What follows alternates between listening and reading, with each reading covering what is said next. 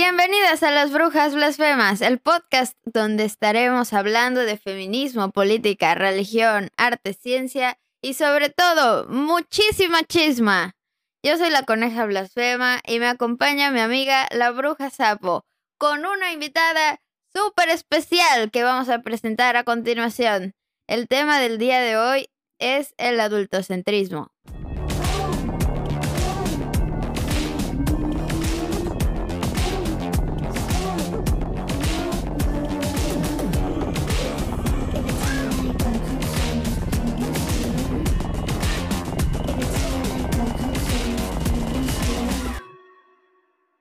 Hola. Buenas, buenas, bienvenidas una vez más.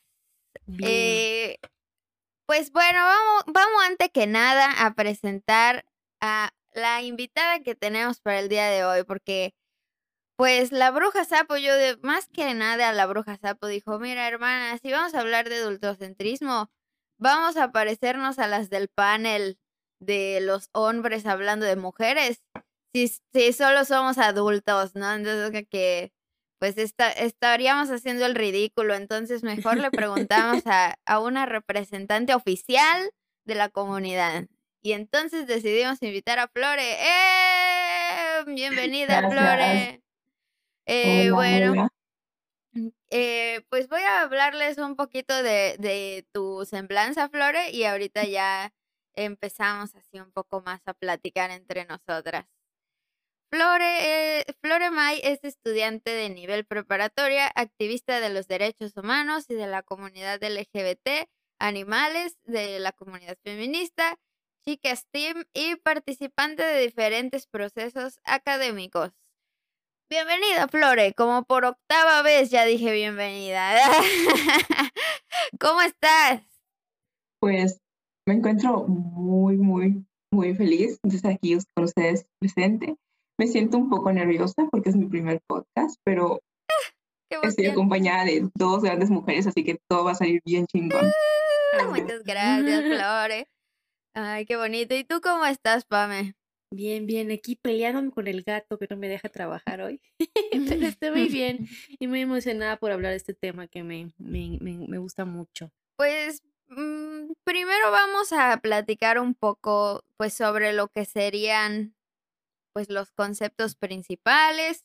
Ya más adelante pues iremos hablando entre todas un poco como de algunos casos que nos hemos encontrado, tanto de el lado de alguna niña o niño que haya pasado por una situación, como también un poco por el lado de un poco propuestas de qué hacer respecto a este tema. Entonces, pues vamos comenzando con la bruja sapo, como siempre, claro que sí. Ok, bueno, este, yo estuve buscando algunas definiciones de qué es el adultocentrismo.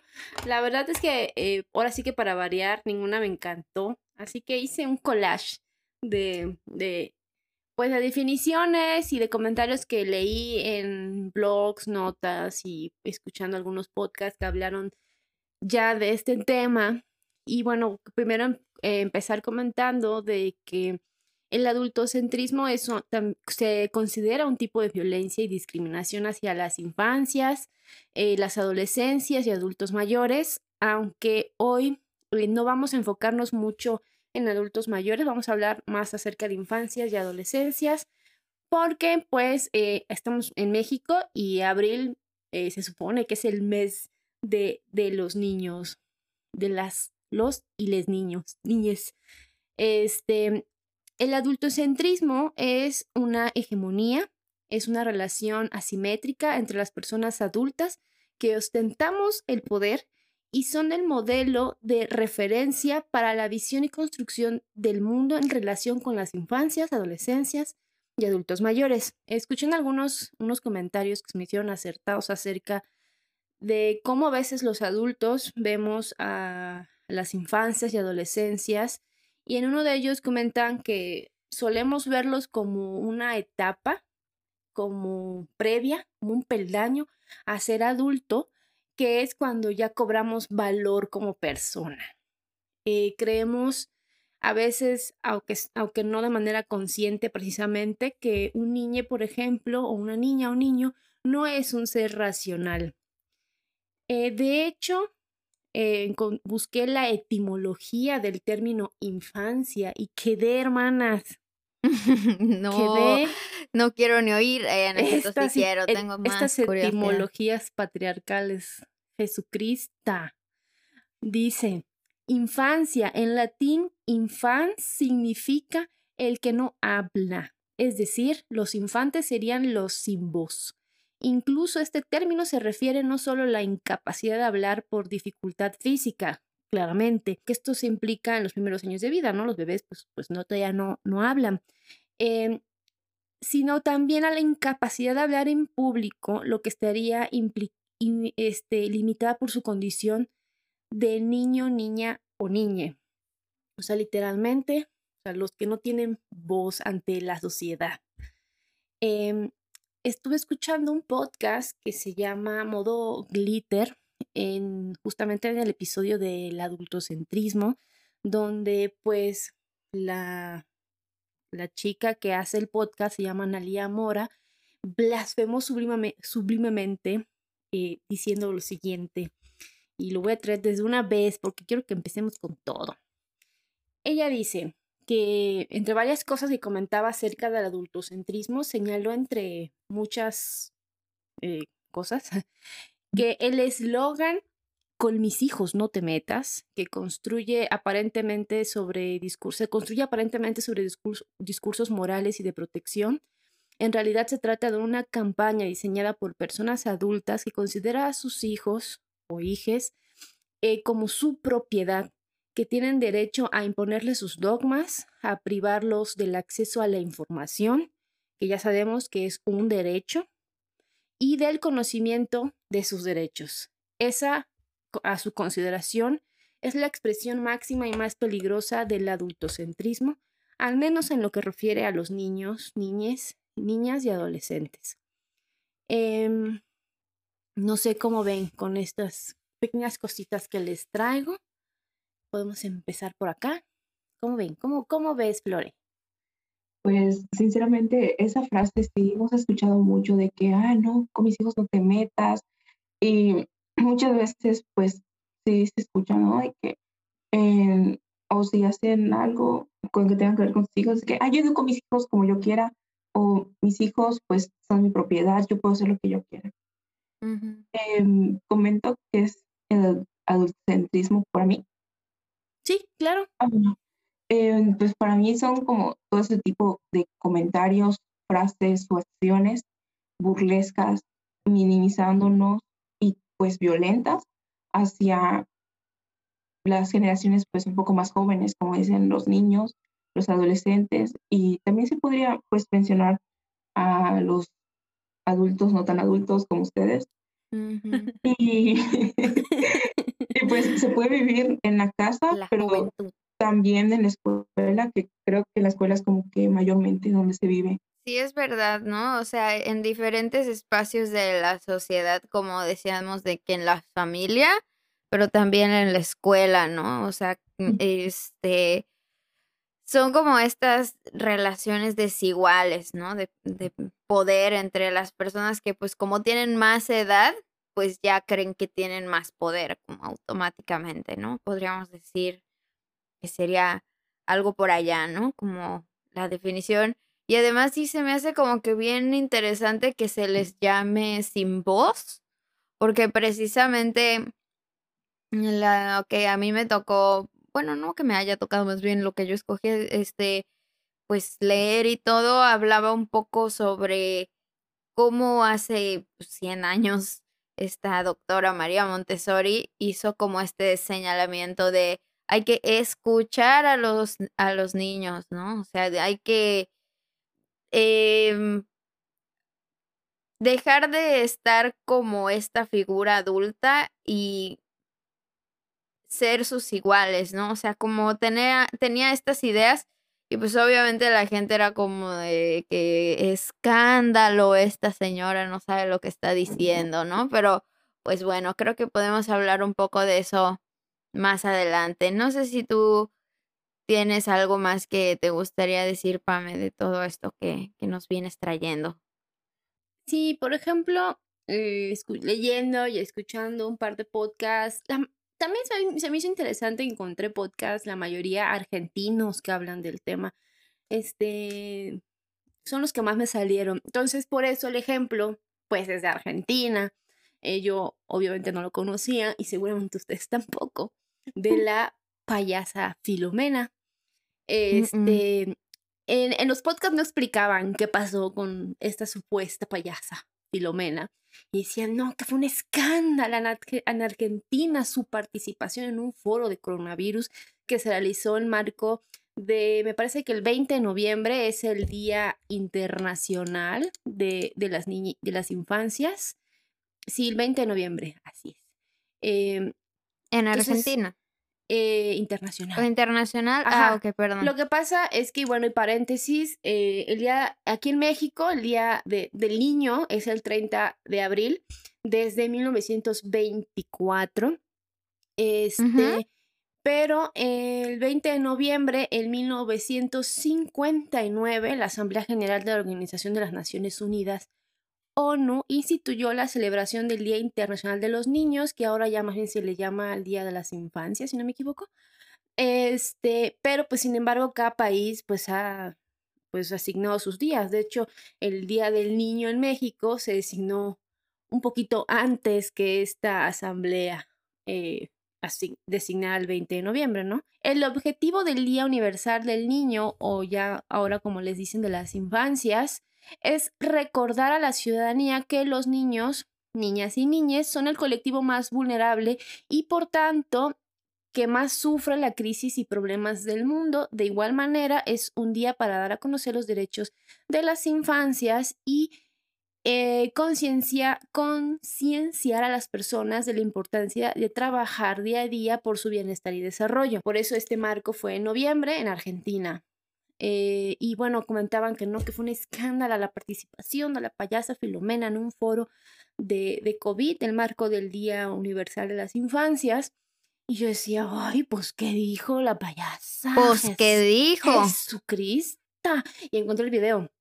Y pues primero hay, hay, hay, hay, un hombre hablando de no, que se está muriendo la gente del COVID. Ah, contexto, fue en 2020 este, estaba empezando todo este show, básicamente, ¿no? A este nivel de, de, de pandemia y cuarentena. Entonces, pues datos duros, ¿no? Pues se andan muriendo un chingo de gente, está horrible, se acaba el mundo, nos vamos a morir. Y, el eh, apocalipsis. Ajá. Luego habla otra chica que pues presenta a la payasa Filomena, que pues es una payasa en Argentina y así, paréntesis, payasa en el buen sentido, o sea, no, es una persona que se personifica de payasa para acercarse a las infancias, claro. Luego es que el término payasa es como medio despectivo, y no me refiero a ese término despectivo claramente. Este, entonces dije, no, pues a ver qué dice, por qué se la comieron viva las redes. Su pecado fue hablarle a las infancias. ¿Cómo se atreve en un foro de, del coronavirus a dirigirse a las infancias. ¿Cómo te atreves en este mundo de adultos todos poderosos? Entonces, pues ella le habla a las infancias y también le dirige unas palabras como que, pues a los que son padres y madres, pues, pues en resumen, ¿no? De, pues tengan en cuenta que las, las infancias, pues la están pasando también duro, no somos solo nosotros. Y luego eh, en, en, hace una, canta una canción junto con los otros dos panelistas y hace señas, ¿no? Así como que la lluvia, que no sé qué, y canta como, como manera de, pues, distraer un poco a los, a los infancias o para enseñarle a los padres algunas técnicas para eh, entretener a los niños o a los niños muy pequeños en casa. Y ya, eso fue su pecado. Y así como que de... ¿Cómo se atreve? ¿Cómo te atreves a tener en cuenta las infancias, loca?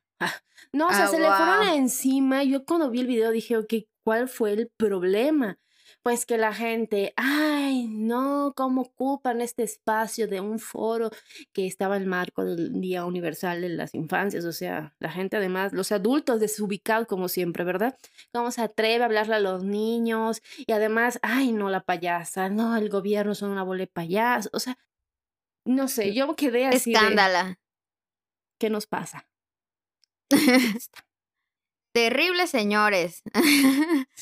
Es como, eh, pues sí, bastante un ejemplo de adultocentrismo, de cómo esos temas no son de niños, no, no son de niñas, Como que un poco ese tipo de superioridad. Sí. Cuando pues las niñas igual se pueden enfermar, ¿no? O sea, no es como que sean inmunes completamente y creo que igual tienen derecho a saber qué es lo que está pasando, ¿no? Un poco, no solo por la enfermedad, sino también como por toda la crisis que, que cambió al mundo literal, ¿no? O sea, que se impactó durísimo. Y ya traigo otro ejemplo para pues ya entrar a, no sé, discutir un poquito más acerca tal vez de cuáles son nuestras actitudes comunes como adultos en donde externamos el adultocentrismo cotidianamente y es el, el ejemplo de, no sé si está bien pronunciado su nombre, Greta Thunberg, que pues es una activista que habla, por ejemplo, del calentamiento global. Y traigo este ejemplo más bien porque es más o menos conocido, entonces nos va a ayudar un poquito a ubicarnos más fácil. Y lo único que pues menciono de este ejemplo en sí es cómo esta activista, Greta, fue sistemáticamente atacada, más que nada por ser mujer y por ser niña. Eh, cuando por allá del 2018 más o menos, hace unos cuantos años, cuando pues hizo conocida Greta, podíamos escuchar muchos comentarios verdaderamente agresivos y adultocentristas acerca de las capacidades que tiene o no tiene, según nosotros, Greta. Eh, ¿Por qué? Por el simple, simple hecho de que es niña. Escuché en algunos videos comentarios de, pues, programas, me parece que de televisión, donde decían que pues esta chica estaba repitiendo solo lo que le estaban diciendo, que estaba siguiendo un guion. Yo honestamente no sé si eso sea cierto o no. Tampoco pienso que esté mal porque hay muchos adultos que trabajan con guionistas y nadie les critica eso, ¿verdad? Pero ella sí, eh, más, más, que nada, pues porque es una, es una niña. Bueno, ahorita ya no tanto.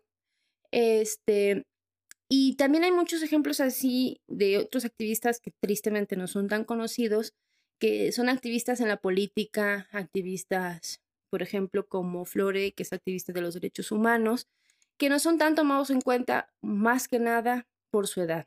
Y comento también que dentro de la interseccionalidad, la edad es considerada también una intersección. Lamentablemente, pues sí, es una violencia y una discriminación patriarcal que hay que trabajar. Vamos a platicar, no sé, un poquito acerca de estos ejemplos o si tienes otros, Flore.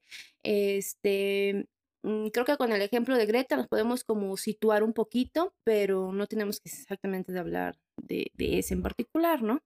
¿Cómo ves, Floro? ¿Qué piensas? Pues realmente sí, ¿no? Fue un poco sorprendente de que las principales personas que atacaron a Greta fueran adultos, considero que últimamente los jóvenes no están nada interesados por las diferentes problemáticas que tenemos en nuestra, sociedad, no solo pues nivel globalmente, sino hasta dentro de nuestra misma comunidad, como podría ser Valladolid, México o la Ciudad de México.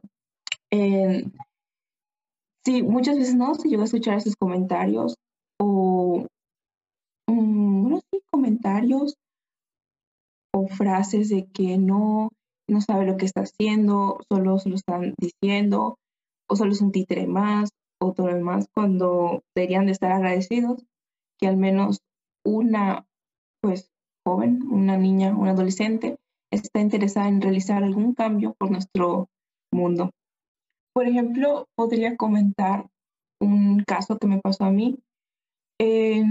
hace un tiempo estaba interesada en participar en una organización de jóvenes, hasta eso, jóvenes.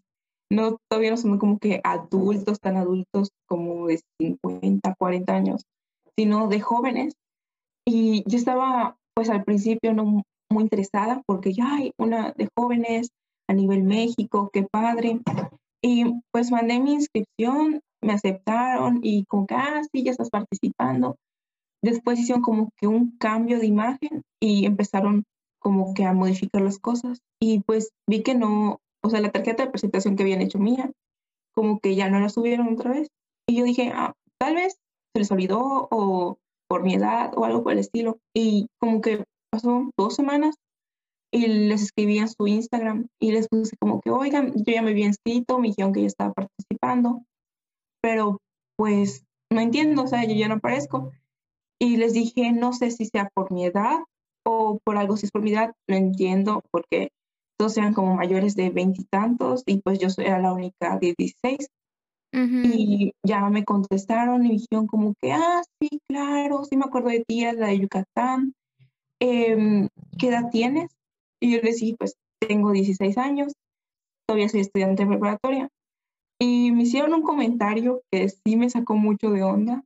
Al principio, pues no lo entendía tanto como este apartado de adultentrismo, sino pues decía como que, ah, de seguro se les pasó o algo por decirlo, ¿no?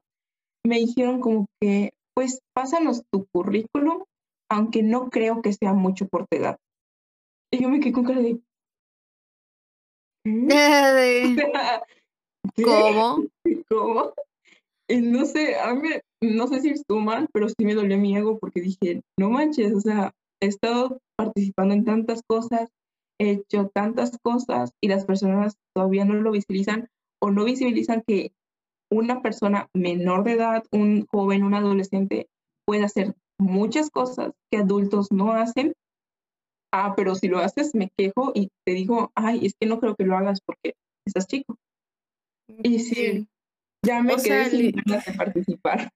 No, pues, pues claro, o sea, literal, solo por tu edad supusieron que no tenías currículum en una organización o lo que sea de jóvenes. Jóvenes, exacto. Fue lo más sorprendente porque dije, sí, sí, sí. O sea, oh. somos jóvenes, todavía estamos construyendo, ¿no? No me desanimen, por favor. Eh, sí, sí, sí, sí. O sea, como que de plano, en vez de como que ver sin estos prejuicios, ¿no? Así como de, ah, bueno, y, este, a lo mejor no tiene nada de currículum esta persona que nos está escribiendo y quiere entrar, porque pues, este, no sé, somos jóvenes y estamos comenzando y pues para qué, o sea, cuál es el punto, ¿no? Como de pedir el currículum, si de, no sé, o sea, ¿para qué lo quieren, no? ni a mí oh. me, me piden mi currículum. y creo que pues, es una organización, ¿no? Que está empezando todavía y en vez de desanimar, pues a los jóvenes decían como que, pues, creo que por tu edad no tendrás un gran currículum. Al contrario de que ven y vamos a construirte un currículum. Vamos Ajá, a exactamente. Juntos.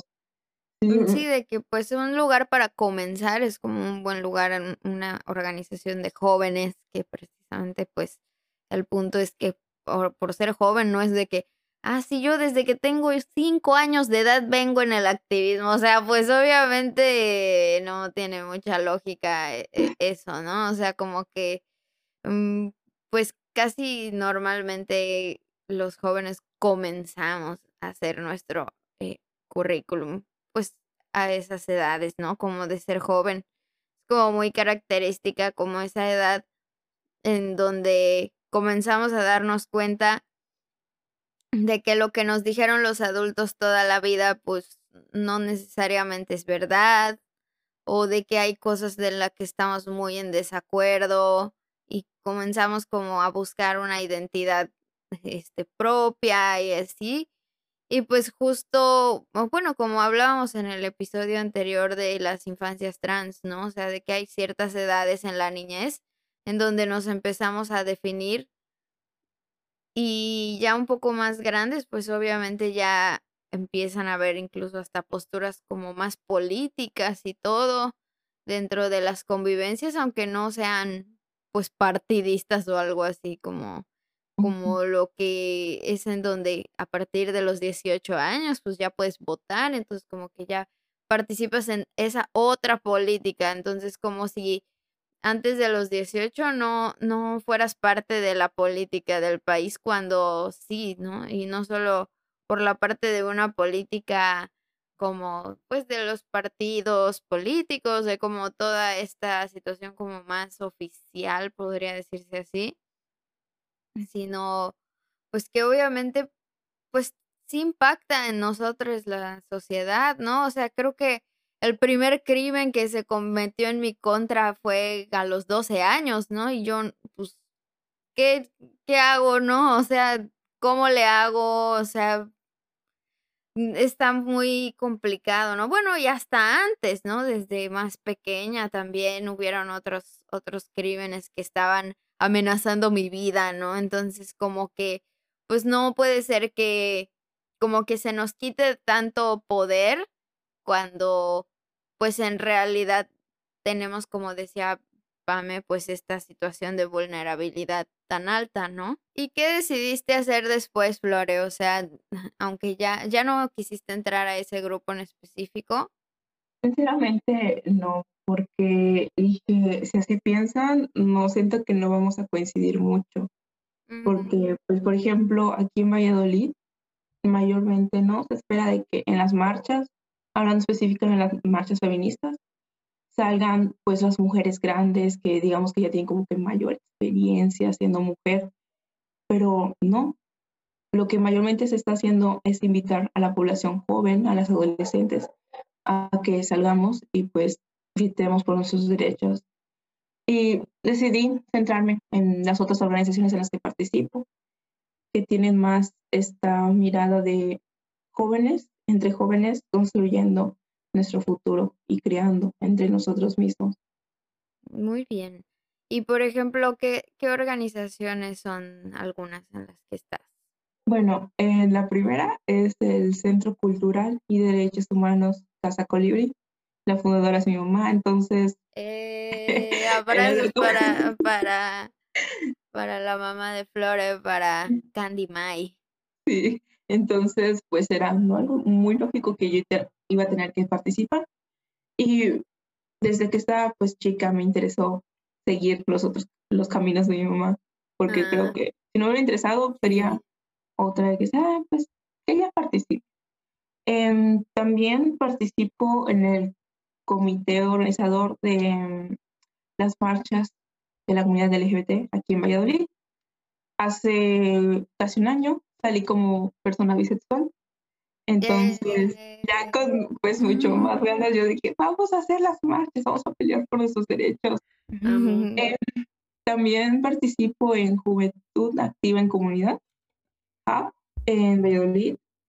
Em, participo en una organización internacional que se llama Climate Science, que trabaja sobre el cambio climático. Oh, wow. por el momento solo y ya así y ya y yo así de 30 años y no he hecho nada con mi vida. De lo que se perdieron la organización de jóvenes este, amargados que no, que, quisieron recibir a Flore, qué barbaridad. Sí, sí, ustedes se lo pierden. Su pérdida y ni modo, que soporten. No, yo creo que ahorita lo peor, peor es que te lo a tu propia escuela. Otro caso, bueno, dos Cuéntala, chisma. Cuéntalo todo, Flore, cuéntalo. Bueno, aparte de ser activista, ser estudiante y todo lo demás, ya han visto todos esos memes de que la niña que vende dulces en su salón, o bueno, pues esa niña soy yo.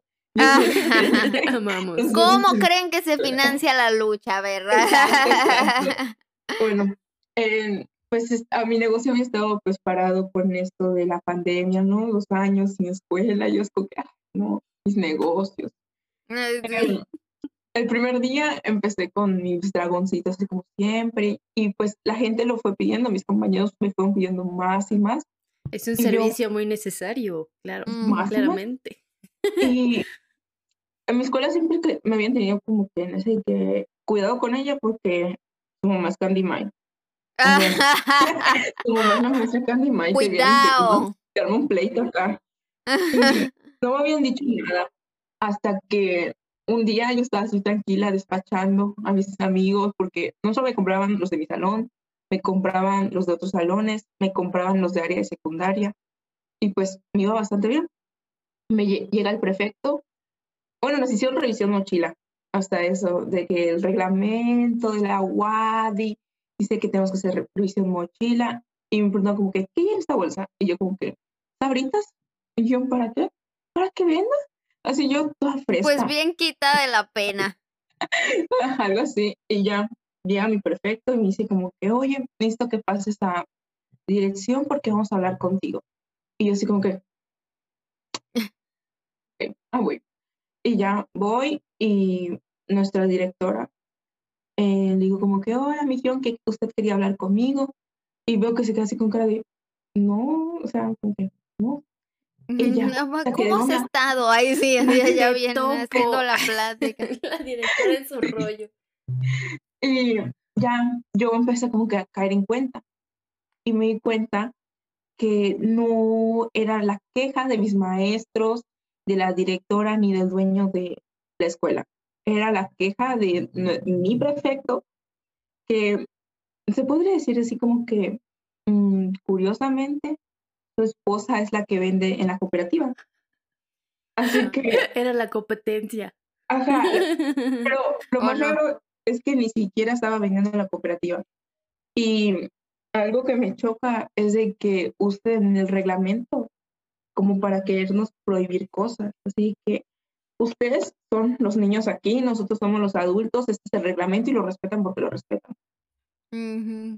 Siempre nos hablan, ¿no? De un reglamento, un reglamento, y ni siquiera nos ofrecen ese reglamento, pues, para conocerlo.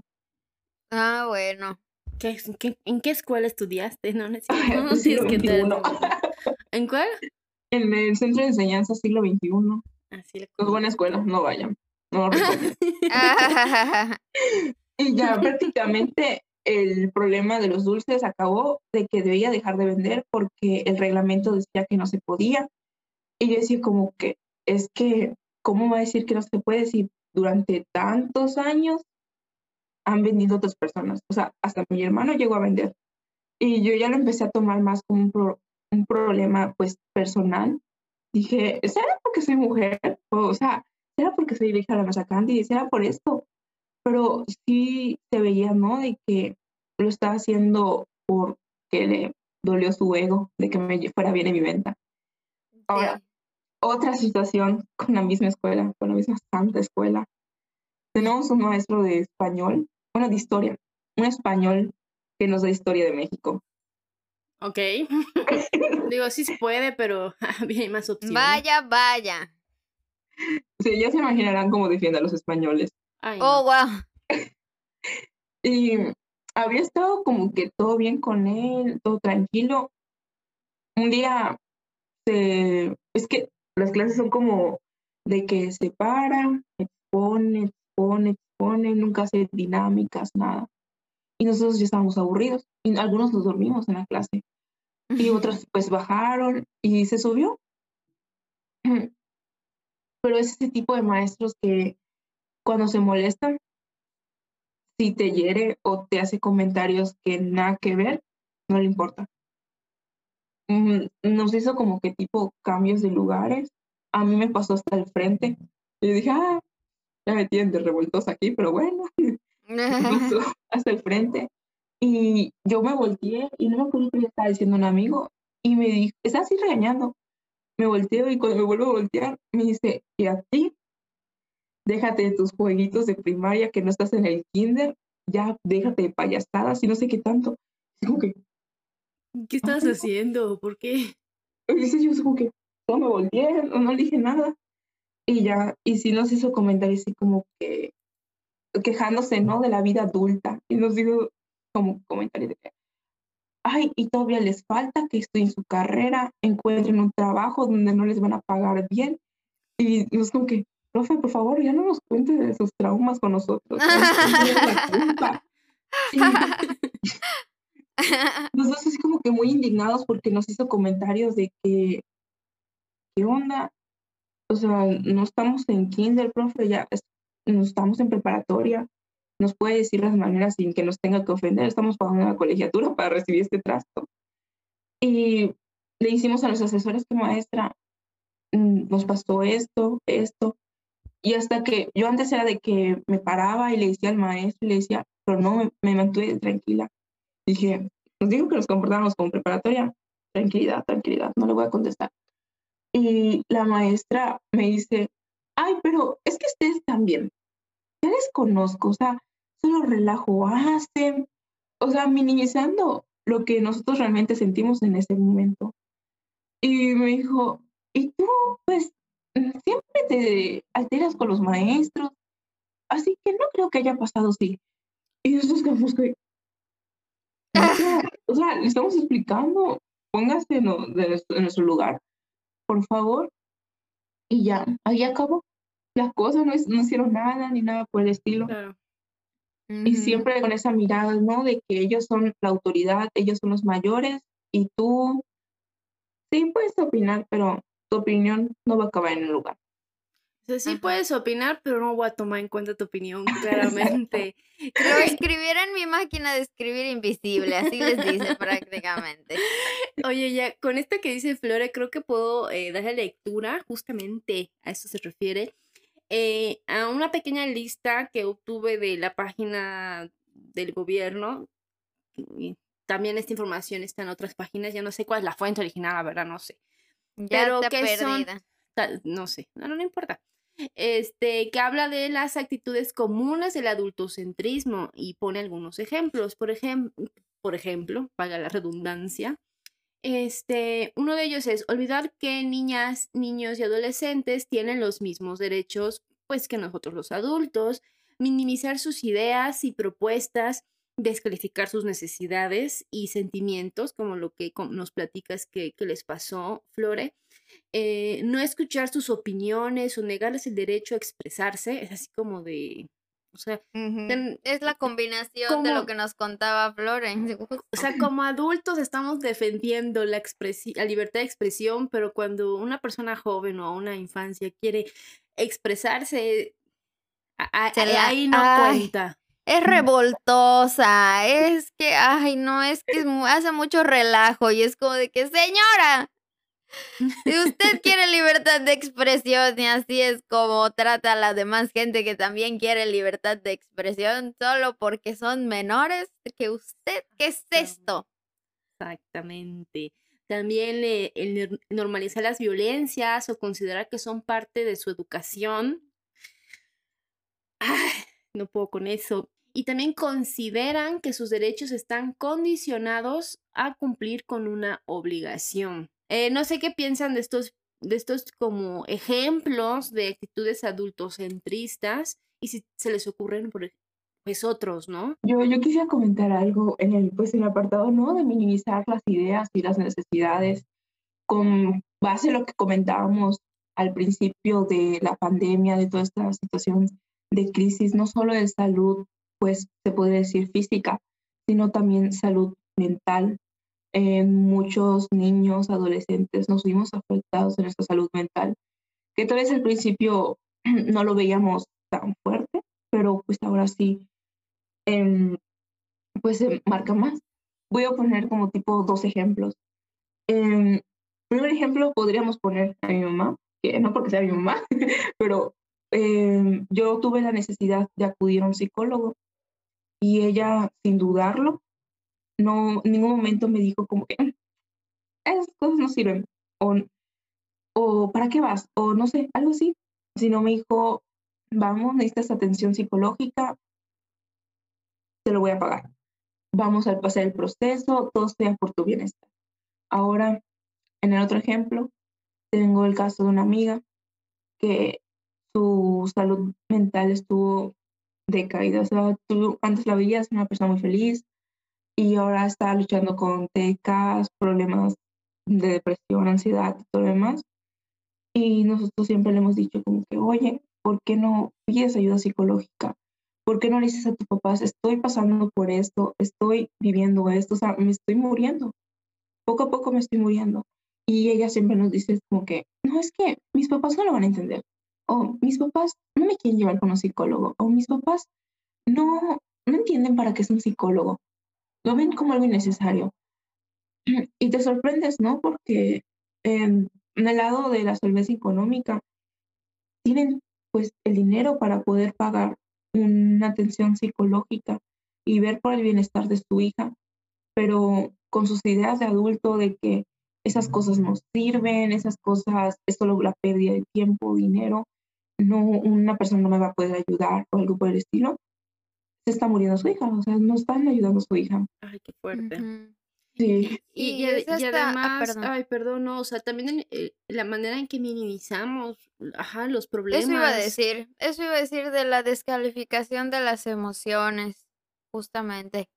Sí, sí. O sea, como esto termina siendo una omisión de, del cuidado y pues habla de la misma situación de que contribuye a estos eh, pues daños eh, mentales o psicológicos, emocionales que puedan llegar a darse pues a partir de no atender estos problemas, ¿no? A a un tiempo oportuno, digámoslo así. Claro. Sí, sí, por ejemplo, eh, no, no sé, como adultos nos jactamos de que tenemos problemas de adultos, ¿no? Que, que ya vas a tener verdaderos problemas cuando te enfrentes al SAT. Y bueno, sí, pero no quiere decir que sean los únicos problemas. Eh, somos conscientes que adolescente viene pues de, de, adolecer, es una de las etapas más duras a veces eh, que vivimos las personas en, pues a lo largo de nuestra vida y no puede ser que no, no, aún siendo conscientes de eso, no, no tomemos en serio cuando pues mm, las personas a nuestro alrededor que, que son jóvenes te están pidiendo pues que los tomas en cuenta, que, que un niño, que un adolescente diga constantemente, es que mis papás no me, no me van a entender, es como debería ser una red flag para nosotros los adultos. O sea, debería ser como que de algo no estamos haciendo bien para que sentamos que no los podamos, para que sientan que no los podemos entender. O sea, eh, eh, si nos ponemos a analizar eso, está, está cañón, ¿no? Sí, totalmente. Pues un poco retomando lo que estábamos platicando al inicio sobre María Montessori, pues quería pues yo platicarles un poco, ¿no? De que pues tuve la gran fortuna de haber crecido mm, durante toda mi infancia hasta sexto de primaria en escuelas Montessori. Fui a un montón de escuelas diferentes, de que como a seis o no sé cuántas escuelas diferentes Montessori. Y este, pues tuve muchas experiencias diversas, pero en general algo que me gustaba mucho de esas escuelas es que la persona que nos estaba dando las clases, por decirlo así, equivalentemente a las escuelas tradicionales, pues eh, no se le llamaba como maestra o como profesora, sino que se le llamaba guía y además no le decías como miss o maestra, sino que le llamabas por su nombre y eso te daba como una, em, pues no fue familiaridad, ¿verdad? Pero sí como una sensación de que la jerarquía de poder era mucho menor que cuando pues no, no sé, yo sí tuve como este, este shock de pasar a la secundaria y que la maestra de secundaria me diga como, a mí no me vas a decir maestra, digo, a mí no me vas a decir Isabel,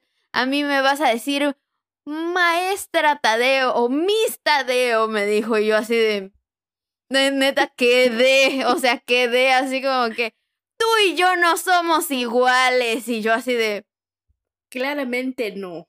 Y yo, hermana, ¿qué te hicieron en tu vida? No, pero sí me quedé como, no, pues perdón, o sea, es que yo estoy acostumbrada a llamarle a mis profesoras, a mis guías, pues por su nombre. Yo nunca en toda mi vida lo he visto como una falta de respeto, pero pues porque, ¿qué, ¿por qué va a ser irrespetuoso llamarle por su nombre a un adulto, sabes? O sea, es como como que esta jerarquía muy marcada de, no, no, no, no, no, como yo adulto, pues a mí me tienes que poner un nombre previo antes de decir mi nombre, ¿no? Así como que no, no me puedes así, este, tratar igual que tú, o sea, tú no eres igual a mí, ¿sabes? O sea, yo soy superior. Y lo tenemos que establecer por medio de este nombramiento previo, ¿no? Entonces, como que, pues, Montessori es una doctora, fue justamente la primera médico en su universidad en, Italia, en Roma. y pues rompió muchos esquemas durante toda su vida, ¿no? Primero, este ser la primera médico en su universidad, pasando porque después de haber sido la primera médico se dedicó a la psiquiatría, entonces ella entra a pues diferentes hospitales en donde ya descubre que las niñas de ese tiempo pues estaban allá porque sus mamás estaban ahí, pero no, o sea, ellos ni, ni lo necesitaban, ¿no? O sea, solo estaban ahí pues por la consecuencia de que su mamá pues tenía alguna situación eh, mental de alguna enfermedad o algo que, que le hacía tener que estar internada en un hospital. Entonces, las niñas que estaban allá crecían pues con esta situación de que pues bueno, crecen por imitación, crecen por aprender lo de que está en su entorno. Y entonces crecían con estas situaciones aprendidas de imitar lo que veían en un eh, hospital psiquiátrico, ¿no? Entonces, pues como dice la definición de infancia, pues no tenían una voz realmente, nadie les hacía caso, porque ni son pacientes, pero tampoco son como ciudadanos, pero tampoco son como personas realmente libres, ¿no? O sea, entonces pues ella lo que hizo fue decir, bueno, estos niños no sé por qué tendrían que tener un trato diferente a cualquier otro niño, si son niños completamente normales, nomás están viviendo esta situación de, de no poder tener como acceso a la educación, pues por, la, por el contexto en el que están. Entonces ella decide que les va a empezar a enseñar. Ella decide acercarles a la educación y pues poco a poco ella comienza a construir, pues no programas en sí o algo por el estilo, pero ya que venía pues del método científico, trabajándolo desde pues la medicina, ella empieza a, aplicar algunas eh, pues estrategias pedagógicas con estos, eh, con estos infancias, ¿no? Con estos niños, niñas.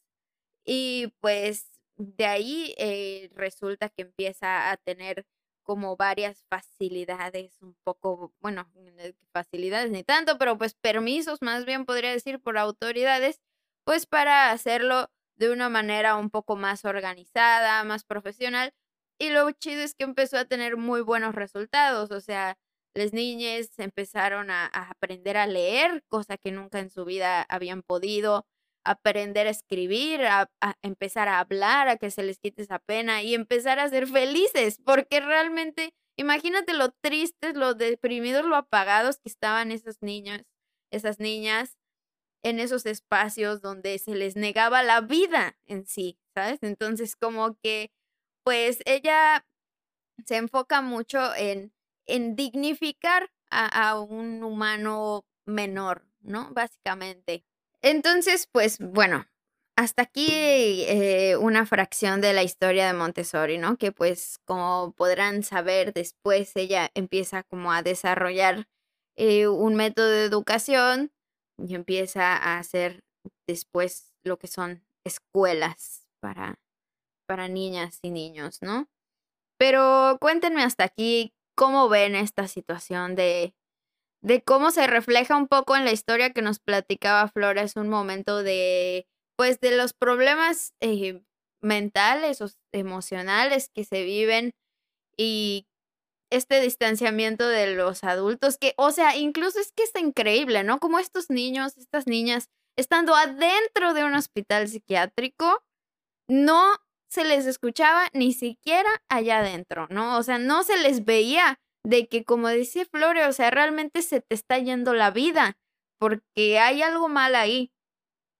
Em, tal vez es difícil saber cómo arreglar esa situación, ¿no? Pero pues cuéntenme ustedes qué opinan. ¿Qué piensas, Flore? Pues no sé, siento que es un tema, ¿no? De lo que se está viviendo, bueno, se vivía se está viviendo y se va a seguir viviendo, pero del que no se habla para nada. Em, tenemos mucho, ¿no? Eso de que muchas veces entre los mismos jóvenes nos apoyamos porque no vemos una respuesta por parte de los adultos. Y no sé, no sé, no sé, no sé, creo que sería bueno poder ser escuchados, no solo en nuestros pues problemas, se podría decir, sino también en nuestros logros, porque muchas veces hasta en los mismos logros se nos minimizan, diciendo como que, ah, sí, está bien, es joven, todavía te falta. Sí, sí, sí, sí, totalmente. ¿Y tú qué opinas, Pame?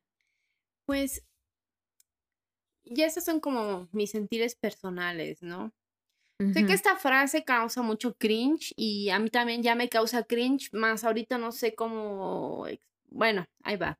A mí no me gustan los niños. Alguien, eh, una vez vi un, post, em, o, no me gustaban, o no sé, es, es, algo en el que estoy trabajando, la verdad. Este, vi por ahí post, eh, no sé, en un momento como que se puso como de moda por unos días hablar de la niñofobia. Y decían, es que pues los niños no es que te tengan que gustar, no es que sean cosas para que te gusten o, o, no. Y yo así de, pero, pero no me gustan, o sea, no, no, no. Yo decidí, por ejemplo, no ser madre, entonces mi, mi, mi, mi, mi conclusión era no me gustan los niños. Entonces, antes eh, teníamos un pequeño eh, grupo de, de, chicas que nos reuníamos a, pues, a chismear, ¿no? En una videollamada privada y hablamos del tema de la niñofobia. Entonces ahí estábamos, pues, mujeres que no, no tenemos hijes y, y algunas que incluso estaban ahí con sus niños o sus niñas, eh, pues platicando, ¿no? De, de, qué es esto de la niño, niñofobia y, y bla, bla, bla. Y a partir de esa pequeña conversación que tuvimos, como que empecé a, a reflexionar más y a trabajar más mi niñofobia, porque me di cuenta pues, de que era niñofóbica, básicamente. Y dije. En exclusiva con ustedes, la bruja sapo se declara homofóbica. Digo, ¿qué? no, niño. Digo, ¿qué? ¿Qué? Ay, ya, ya, sí, ya mezclando se declara así ya eh, transfóbica y niñofóbica y, también así ya de, cancelada, así, todo mal. Es racista igual, funen, todos funen a la Racista, eurocentrista. Es clasista también, así todo. Muy mal, estoy, estoy con perro, la neta. No, pues la verdad sí, un poquito, o sea, en esa en Todos ese estamos un poco para el perro, verdaderamente. En ese conversatorio descubrí que era niñofóbica, ¿no? Y ahorita pues trato pues, pues de romper eh, con, con, esas, em, pues discriminación, como les dije al principio, eh, pues muchos opinan, y yo también me, suscribo a esa opinión, que, que, no es tanto una fobia, sino una discriminación hacia las personas jóvenes y las infancias. Em, por ejemplo, una chica, pues que es mamá de, de dos pequeños, comentaba eh, pues que para ella como mamá, como mamá era bien duro, porque mm, no tanto por ser mamá, sino por tener a dos niños pequeños. No, ella decía, no puedo ir tranquila a un restaurante, no me puedo subir tranquila a un transporte público, no tanto por mí, sino por el miedo constante de que la gente que no sabe lidiar, o, o no una palabra correcta, que no sabe tratar con niños. Convivir, ¿no? Convivir con niños, eh, pues se les quede viendo feo al, al, niño que tiene que como cinco años porque pues está inquieto. Entonces ella, ella nos decía, pues es que así son los niños, ¿qué queremos? ¿Que se porten como adultos? En neta, vamos a lastimarlos tanto, estamos tan dispuestos porque nosotros no sabemos convivir, nosotros como adultos no sabemos convivir con niños pequeños. Eh, vamos a exigirles a que se comporten como adultos eso es violento. Sí, ni los adultos a veces saben cómo se comportan los adultos. Yo no sé, y ni modo. ¿ah? yo no sé cómo ser adulto, lo siento. Ay, Dios mío, he pecado. Diosita. Ay, no. Entonces empecé a reflexionar y darme cuenta de las veces que pues cometí eh, esas violencias contra o sea, no directamente, no es que no es necesario que vayas y le pegues a un niño para que tú estés ejerciendo una violencia cuando estés pidiendo que se calle, no haga ruido y se comporte como otra cosa que no sea, pues la etapa de desarrollo en la que está, ¿no? Y para mí fue un shock y también darme cuenta que ah, yo también sufrí eso cuando era niña y todo el mundo hemos sufrido esa discriminación de niños, niñas o niñes y hay pues una gran población de pues, de, seres humanos que están en esa etapa y que no es posible que nos estemos casi como poniendo de acuerdo como como sociedad para complicarles la existencia. Entonces, para mí fue algo bastante fuerte y a partir de eso empecé como a reflexionar y, y luego darme cuenta en esa pues retrospectiva que tuve, de darme cuenta pues de, que, que la andaba cagando diciendo man, pendejada, la mera neta. Eh, pues también darme cuenta de que las veces que trabajé, que me di la oportunidad de, de trabajar con los niños, las niñas, los adolescentes, mm, o sea, me humillaron. Ay, sí, no. o sea, e, es. Te sorprendieron. me sorprendieron bastante. Y como decía eh, precisamente Flore, no tuve la capacidad de reconocerle en su momento, eh, pues eso, a, estas personas jóvenes que estaban participando, porque pues, pues me, me faltaba de construcción definitivamente y este y me empezó a apasionar mucho este tema de darme cuenta justamente de todas esas ah, este, actitudes que tenemos los adultos em, eh, respecto a, las personas jóvenes. Y bueno nos llamo así adultos porque creo que ya a partir de los 30 años ya ya ya no eres joven ya ya estás adulto. Y pues ya ya, ya, ya tengo 30 ya ya, ya fue. Ya valió. Ya soy una viejita Entonces, pues em, eh, fue mi, experiencia como un shock para mí. Y yo espero que este espacio también ah, lo esté escuchando por allá alguien que ah, tal vez eh, pues necesite que le digan las cosas pues como son. Eres una persona pues adulta que está en un momento eh, pues privilegiado de su vida. También, como comenté al principio, no solo a los niños y a los adolescentes se les discrimina por la edad, también a las personas mayores. Igual en algún otro momento hablaremos específicamente de eso. Este, y pues tenemos que trabajar eso como adultos. O sea, no está bien, no está bien que, discriminemos a las infancias y a las adolescentes, no está bien que los consideremos nuestra propiedad, porque, como son mis hijos, son, son, son mi propiedad, y como son mi propiedad, puedo pasar por sobre sus derechos humanos. No, de verdad no. Sí, súper sí, realmente sí.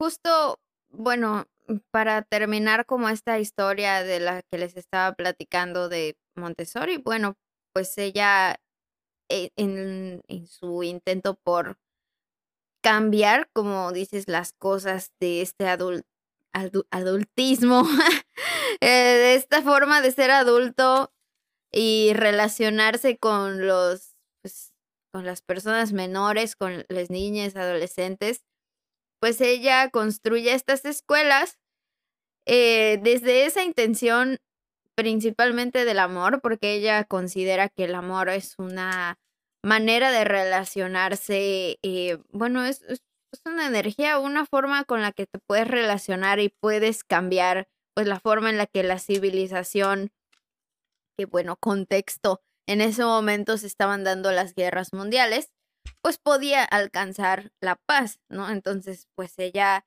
considera como una palabra súper clave y elemental el respeto. Así esa palabra para mí ha, sido una clave súper fundamental toda mi vida y es algo que viene de ella directamente, ¿no? De esta mujer que dice es que necesitamos como humanidad respetar a los niños y a las niñas y a las niñas. Bueno, ella no dijo las niñas porque no existía eso en ese momento, pero, o sea, sí se refería a todas las infancias. Eh, ella menciona que, pues, en sus métodos de enseñanza, pues no se trataba de darle al niño un espacio para volverlo un adulto, ¿sabes? O sea, el niño era quien debía de construirse a su adulto por sí mismo, ¿no? O sea, es el niño quien tiene su propia alma, su propia esencia, su propia guía interna y no necesita a alguien de fuera que le dicte cómo ser.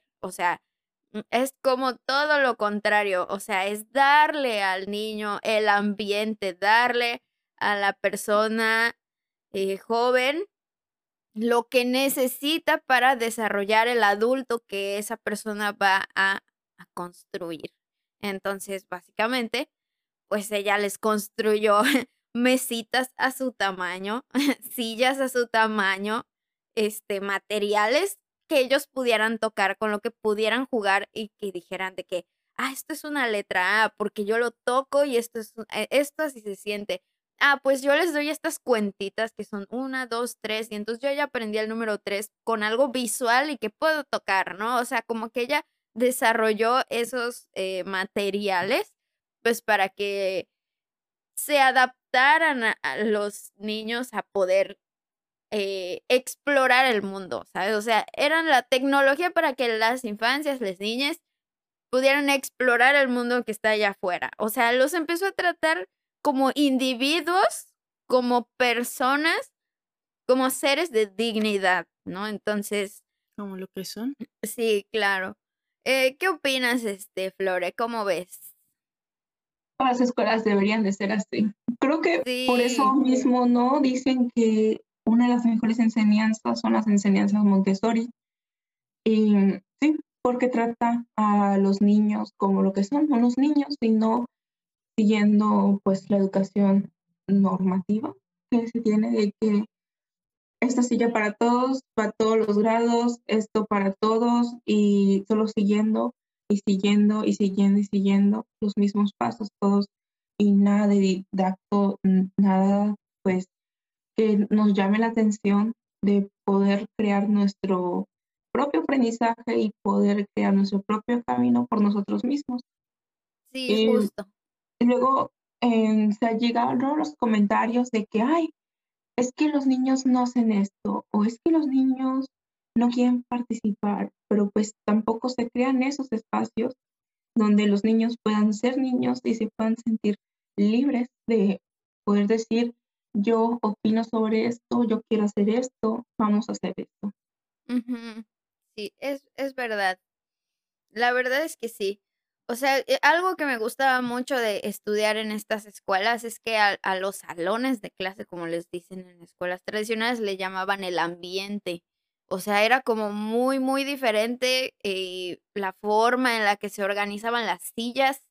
O sea, en vez de que sea como todas las sillas, viendo hacia el frente, hacia el maestro, que es la autoridad, que es la voz, porque los otros no tenemos voz, ¿no? No es según la definición de infancia, es no, o sea, todos están conviviendo con todos para que todos aprendan a conocer a todos, todos se traten con respeto y aprendan a convivir entre, entre las personas que estamos aquí presentes.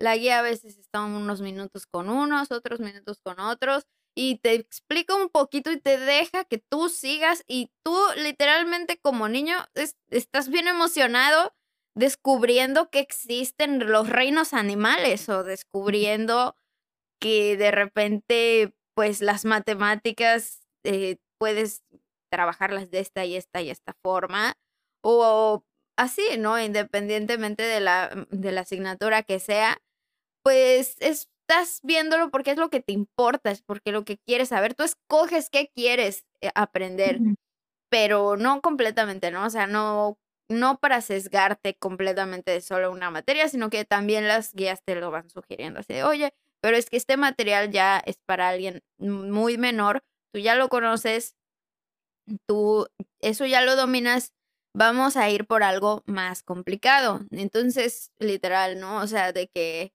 pues te suben un poco el nivel, pero no es como que ya este, saliendo de allá de la, o sea, porque a mí me pasó un montón eso, ¿no? Como que todo el mundo pensaba que yo iba a ser una incompetente saliendo de esa escuela, o sea, que yo iba a ser una tonta, que, que seguro yo aprendí así pues voluntariosamente y, y, o sea, como que descalificando de que yo tenía una inteligencia con la cual podía explorar eh, pues ajá, como el conocimiento de la cultura general, ¿no? O lo que sea.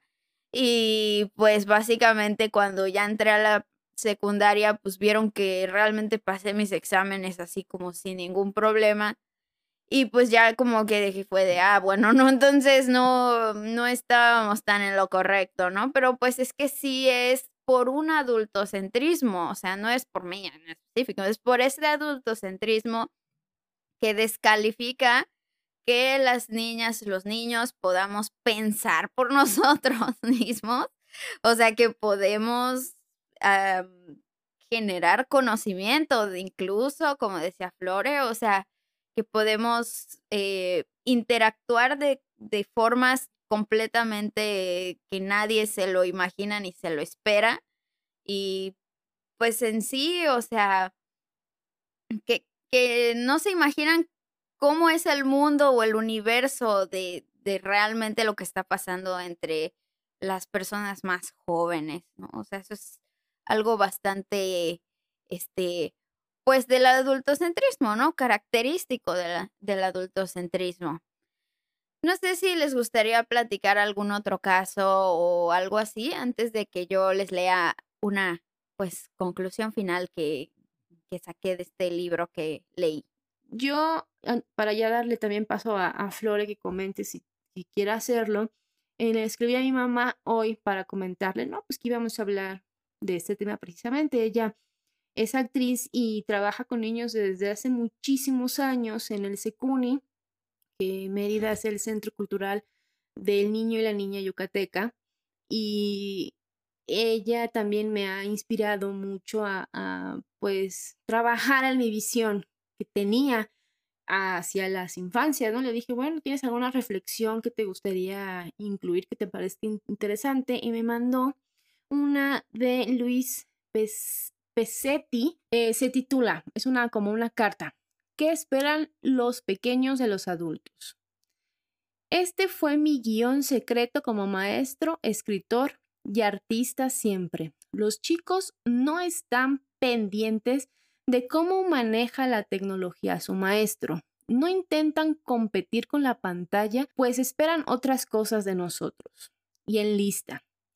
Que seamos coherentes, que no mintamos, que no nos eh, burlemos nunca, que los defendamos ante una injusticia, que no creamos que se tragarán cualquier sapo, que seamos eficaces en el mundo y los ayudemos a hacerlo que nuestro encuentro con ellos sea verdadero para nosotros, que enseñemos cosas a los que les veamos sentido para nosotros y para ellos, y que seamos coherentes con eso, que les ayudemos a entender lo que sucede y a hacer planes, que les hagamos sentir en cuenta, que los oigamos.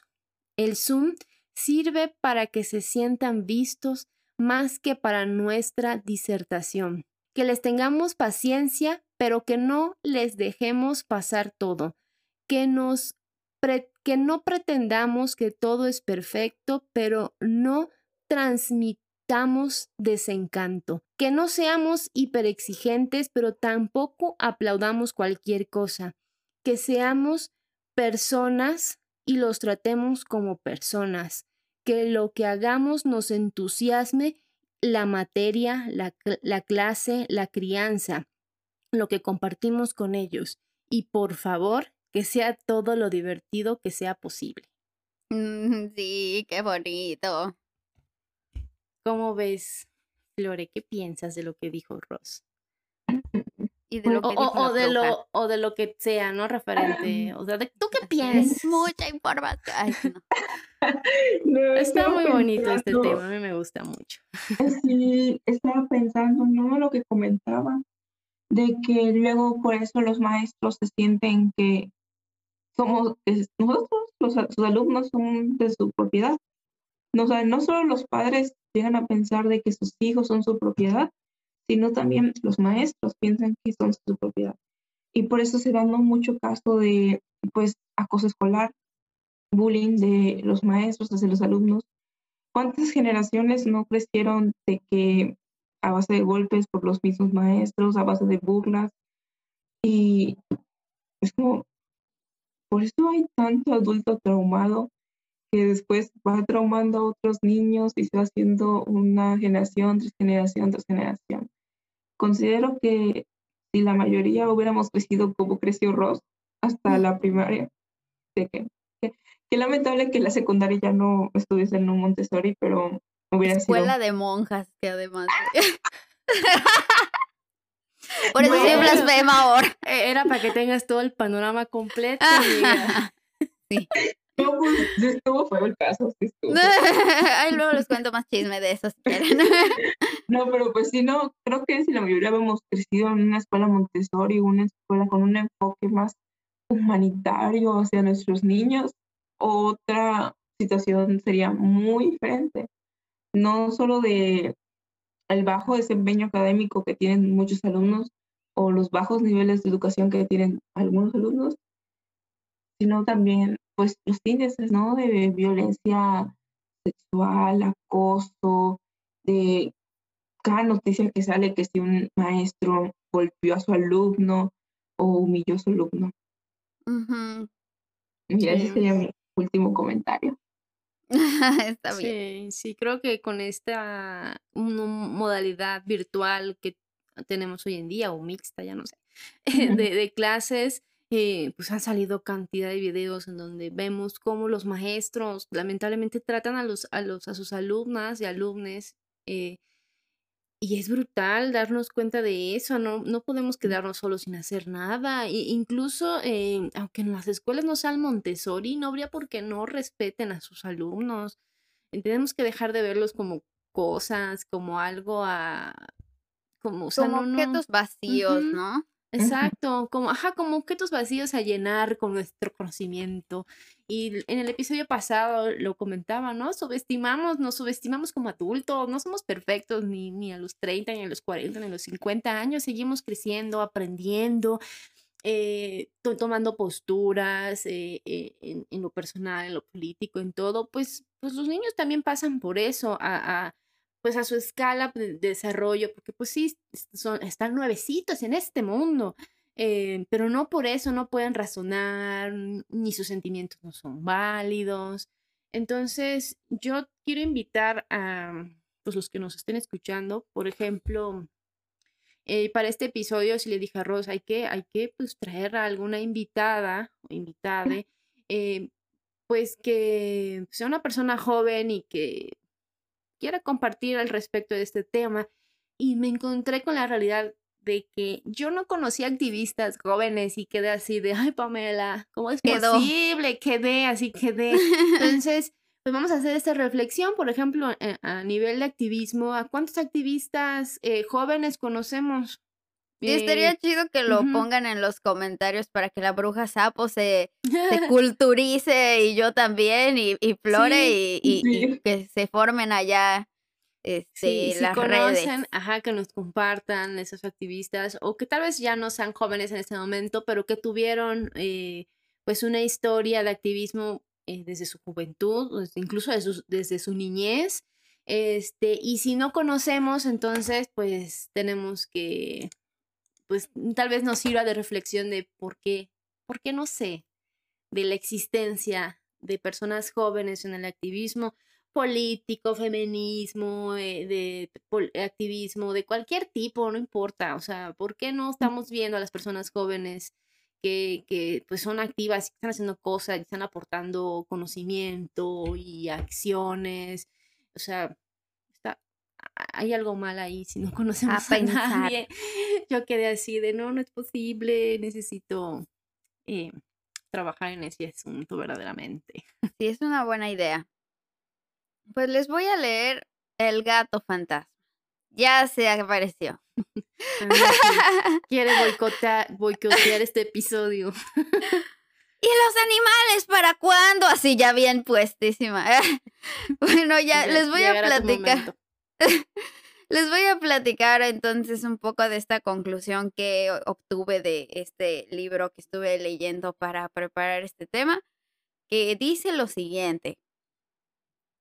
Para educar al niño de manera distinta, para salvarlo de los conflictos que ponen en peligro su vida psíquica, es necesario un paso fundamental, esencialísimo, del cual depende todo el éxito, el modificar al adulto. Estudiando al niño, se efectúan descubrimientos que conducen a lo desconocido, pues además del estudio de la psicología y la educación del niño, queda el niño ignorado. Es necesario proceder a su investigación con un espíritu de entusiasmo y sacrificio. Así debe proceder el adulto buscando con ahínco la parte ignorada del alma del niño. En esta labor deben colaborar todos los todos sin distinción, pues se trata de descubrir el elemento indispensable al progreso moral de la humanidad. El adulto no ha comprendido al, al niño y adolescente, por eso se encuentra en lucha continua con los mismos. El adulto lleva en sí mismo los errores todavía ignorados que le impiden ver al niño.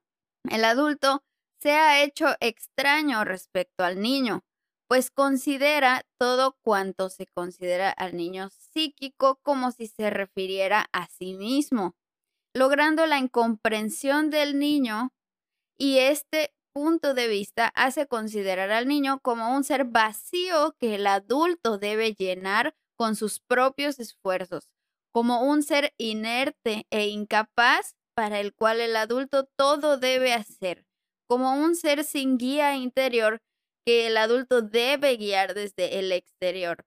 El adulto es como el creador del niño y considera el bien y el mal de las acciones del niño desde el punto de vista de sus relaciones con él. El adulto es el bien sobre el que debe moldearse el niño. Todo cuanto el niño se aleja del carácter del adulto es un mal que el adulto debe corregir lo que inconscientemente anula la personalidad del niño, el adulto actúa convencido de su celo, amor y sacrificio. Esto quiere decir que a veces desde la mejor de las intenciones, desde querer, desde nuestro amor de adultos, desde nuestro intentar enseñarles, hacerles mejores personas, hacerles personas de bien, no nos estamos dando cuenta de que nos estamos usando a nosotros como adultos, a nosotras como adultas, como la medida desde la cual debe partir el otro, porque el otro está vacío, el otro no sabe, el otro es incapaz y es como que no se le puede aprender nada a él, sino que yo le tengo que desde esta jerarquía de poder dar a él eh, todo lo que debe aprender y corregir lo que hace mal. Entonces, pues básicamente eso es como una base eh, que nos explica un poco de cómo está funcionando el adulto y por qué hay tantos de estos problemas que mencionamos con Flore y con Pame. Este, pues, en este episodio, ¿no? Así que, pues creo que en resumen y en conclusión, pues nos queda mucho trabajo que hacer como adultos específicamente, no a los niños. Ellos no tienen nada que hacer. Este, realmente las personas que tienen que pues ponerse a checar el privilegio que gozan, la eh, capacidad que, es cuestionable de relacionarse con, con los niños, las niñas, pues somos nosotros. Y ni modo. Y, que soportemos, soportemos, amiga. Ahora nos toca soportar a nosotras. Sí, verdaderamente sí. Sí. Ay, sí, yo en lo personal, y bueno, esto es premisa porque tampoco se lo he comentado a Rosa. me gustaría que Brujas Blasfemas abriera más. Os digo, estamos empezando, pero que estemos más abiertas y lo voy a decir así, que quede público a personas, a personas jóvenes, a tal vez eh, por cuestiones mm, prácticas, traer niñas pues sea un poco más difícil, pero pues sí a personas jóvenes como Flore, eh, aunque no sean activistas, pero que quieran participar. A mí lo personal me gustaría poder abrirles también el espacio, un espacio respetuoso en donde podamos también aprender mutuamente, porque esto es un ejercicio que tenemos que poner eh, en práctica en, todos nuestros, eh, pues en muchos aspectos de nuestra vida, ¿no? Yo digo, no, no tengo niños, como, o sea, no, no soy madre, pero eh, creo que a veces los que tomamos esa decisión de no tener hijos o hijes, este, mm, ya, ah, entonces no tengo que preocuparme por estos temas, pues no, pues no, mi ciela, pues no. Estos temas nos corresponden a todos. Verdaderamente sí. Y sí. ¿Qué, ¿Qué opinan? ¿Quieren cerrar de que ya o quieres decir algo más, Flores? ¿Te gustaría Eh, decir algo más? Pues sí, agradecerles el espacio que me brindaron y agradecerle a la bruja sapo que ahorita mismo dijo, no, a partir de ahora, más adolescentes, más niños, niñas, niñas en este programa. Muchísimas gracias Eh, a ustedes por abrir este espacio para que nosotros podamos participar. De verdad, muchas gracias. Claro. Aunque me queda clarísimo que no es que necesiten que les el, o sea, sí, pero también me queda claro que tienen absolutamente capacidad de crear sus propios espacios, aunque hay Y ciertas es hay limitaciones, también entiendo y por eso e- entre tanto acá acá estamos, ¿no? Este, Bien. claro que sí.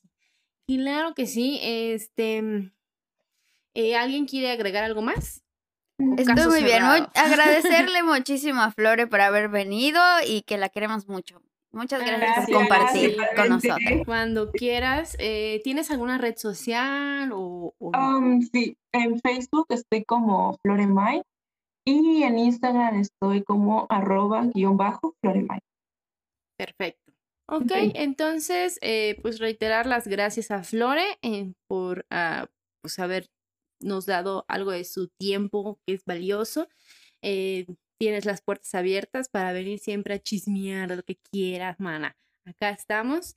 Este, y pues eh, recuerden que si les gustó, denle manita arriba, comenten, compartan, suscríbanse y activen la campanita para que podamos seguir creando más contenido blasfemo para ustedes. Gracias por escucharnos. Esto fue Las Brujas Blasfemas, un nuevo podcast favorito. Adiós. Adiós. Hermanas, amigas, brujas, blasfemas que nos miran, este, pues chequen esta madre, ¿sabes? chequen esto. Ya empezamos a inaugurar los chats en vivos. De hecho, pues ahora mismo, en que yo esté diciendo esto, va a haber uno. Entonces, pongan sus emojis o lo que sea, así que, este, para celebrar de que estamos acá en el chat en vivo.